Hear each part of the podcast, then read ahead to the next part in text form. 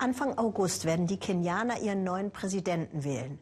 Kenia ist in Afrika eine Regionalmacht, ein bisschen so wie Deutschland in der EU. Eine relativ stabile Demokratie auch. Naja, relativ. Kenia liegt in Ostafrika. 48 Millionen Menschen leben hier. Hauptstadt ist Nairobi. Noch immer wohnen mehr als die Hälfte der Stadtbewohner in Slums, in Hütten ohne sanitäre Einrichtungen. Die größten Einnahmequellen sind der Tourismus und die Landwirtschaft. Ein Drittel der Bevölkerung muss mit 1,90 Dollar pro Tag auskommen. Die Logik von Wahlen sind in Kenia so wie überall auf der Welt. Zuerst mal müssen die Bürger satt sein, sonst geht gar nichts. Aber die Preise für Maismehl sind um 50 Prozent gestiegen. Das sind eben nicht alle satt, sagt Sabine Boland. Deshalb ist Maismehl in Kenia nun eines der wichtigsten Wahlkampfthemen geworden. Hier in Naivasha im Maasai-Land hoffen sie, dass es diesmal endlich klappt und ihr Kandidat der Opposition die Wahl gewinnt. Denn schlimmer kann es in Kenia kaum kommen. Jetzt, wo es kein Ungar, kein Maismehl mehr gibt im Land. Hakuna Ungar, kein Ungar heißt es auf den Schildern. Er zeigt besonders drastisch, dass man von Gemüse allein nicht satt wird. Wenn Raila Odinga Präsident ist, dann wird es keinen Hunger mehr geben. Im Moment nämlich sind die kleinen Leute sehr hungrig. Aber die da oben essen gut. Auf den ersten Blick sieht es an dieser Maismühle in Nairobi so aus, als ob es kein Problem gäbe. Aber hier wird nur Mais aus heimischer Produktion verarbeitet. Der ist aber zu knapp und deshalb zu teuer. Dürre, Insektenbefall und Missmanagement haben zu der Krise geführt. Zwar importiert die kenianische Regierung inzwischen Mais aus Mexiko, doch auch der reicht hinten und vorne nicht. Dieser importierte Mais soll angeblich für nur 90 Schillinge verkauft werden, sagt der Kunde.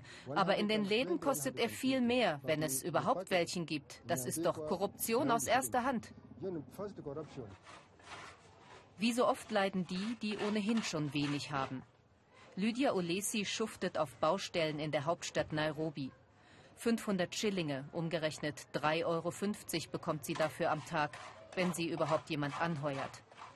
Krankheit kann sie sich nicht leisten. Urlaub hat sie nie. Mittags geht Lydia mit einem Kollegen in die Pause. Normalerweise essen sie dann eine große Portion Ugali, den kenianischen Sattmacher.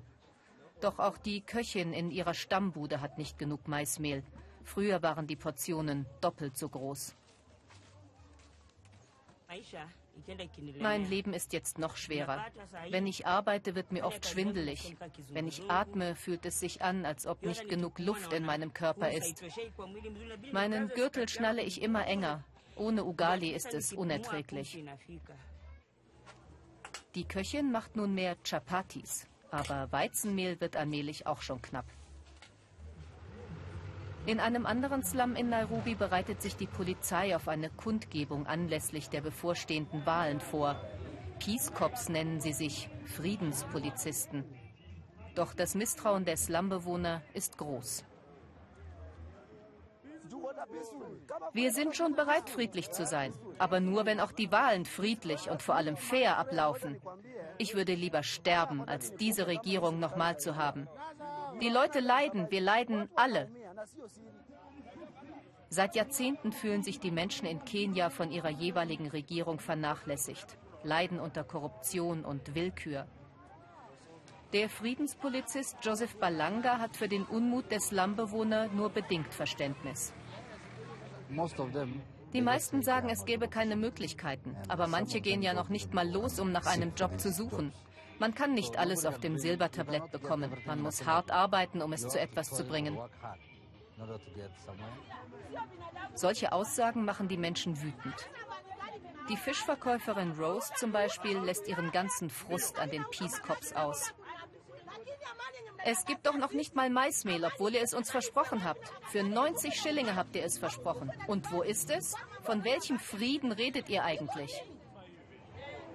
Sie lässt sich kaum beruhigen. Stellt einfach sicher, dass die Wahlen nicht wieder krumm laufen. Was soll der Friedensquatsch, wenn ich vor Armut sterbe? Viele Kenianer befürchten Wahlfälschung zugunsten der amtierenden Regierung. Nach der Arbeit auf dem Bau will die Tagelöhnerin Lydia Olesi Abendessen für ihre Kinder kaufen. Wieder gibt es kein Maismehl. Die Preise für andere Grundnahrungsmittel sind ebenfalls in die Höhe geschossen. Ich habe nicht genug Geld, um ausreichend Reis zu kaufen.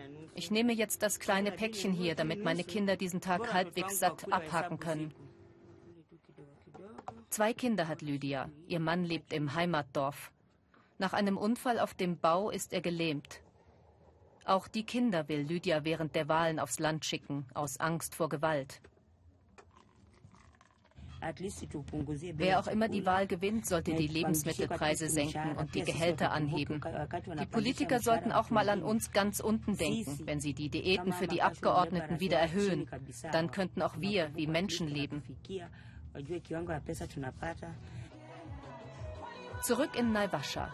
Nach vielen Stunden Warterei nähert sich endlich der Hubschrauber des Präsidentschaftskandidaten Raila Odinga.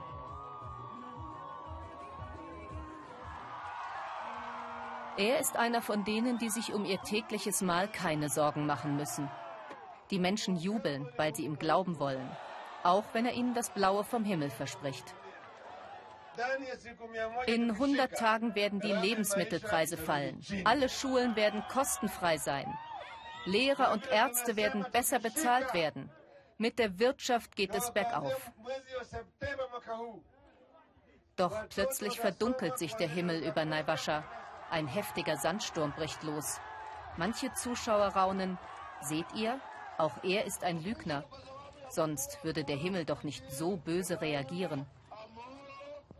In Kenia wird ein Kopf-an-Kopf-Rennen erwartet zwischen dem Bewerber Odinga, den wir gerade gesehen haben, übrigens in der DDR hat er studiert und nennt sich Sozialdemokrat, und dem jetzigen Präsidenten Kenyatta, der ist Millionär.